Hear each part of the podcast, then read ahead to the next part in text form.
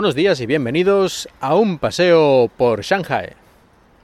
En un episodio anterior os hablé de los supermercados en China y os conté un par de cosillas de las que ocurren en ellos.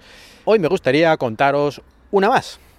Y el caso es que para muchos extranjeros, cuando vas a un supermercado en China, es muy fácil que te ocurra algo que te deje sorprendidísimo. Y es que todos los productos envasados están caducados, todos y cada uno de ellos. Tú miras la fecha, coges un producto, un bote, una bolsa de patatas, lo que sea, miras ahí la fecha que pone, porque tú no entiendes nada, que está todo en chino, pero oye, los números y las fechas, esto se puede leer porque son números arábigos y lo entendemos.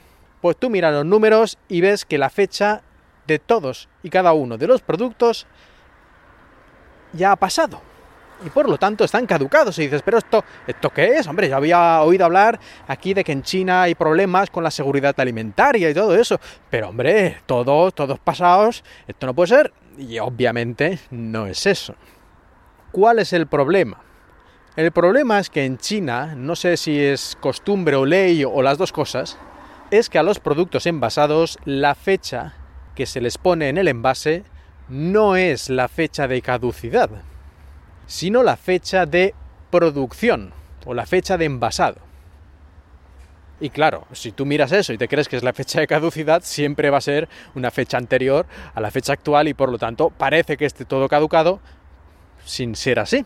Pero entonces, ¿cómo sabemos cuál es la fecha de caducidad? Es decir, tú compras algo y dices, bueno, ¿esto hasta cuándo me lo puedo comer? Sin tener aquí un riesgo de envenenarme o de que esté malo y esto, en fin, que sea algo insufrible hay que fijarse bien en la etiqueta, en el etiquetado del producto, porque si hay una sección donde ponen los ingredientes y ponen pues, los datos del fabricante y todas las diversas cosas que son necesarias en este etiquetado, hay un apartado en el que pone la duración.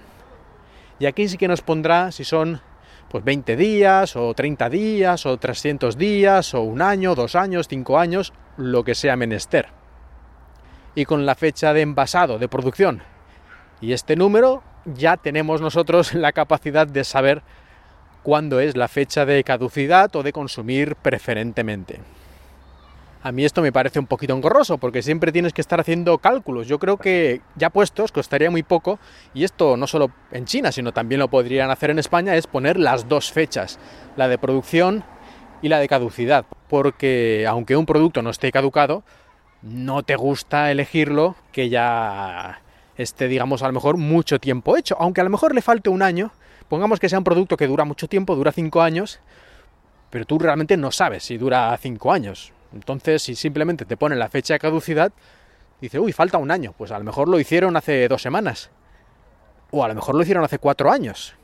Claro, tú esto no tienes por qué saberlo. Aquí en China por lo menos sí que puedes saber, ¿no? Cuánto tiempo ha pasado desde que lo han hecho y vale, no está caducado, pero esto ya tiene bastante tiempo, a lo mejor eh, no lo compro. Así que yo creo que lo mejor sería poner las dos fechas, tanto en China como en España, como en cualquier lugar del mundo. La fecha de producción y la fecha de caducidad.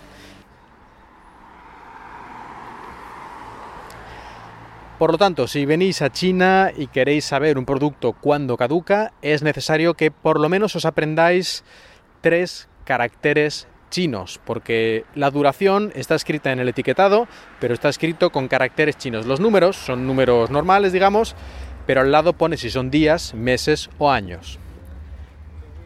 Por lo tanto, es necesario que al menos estos tres caracteres los conozcáis para cuando veáis un número en el etiquetado y al lado uno de estos tres caracteres, casi seguro que eso significa que es la duración. No hace falta saber nada más.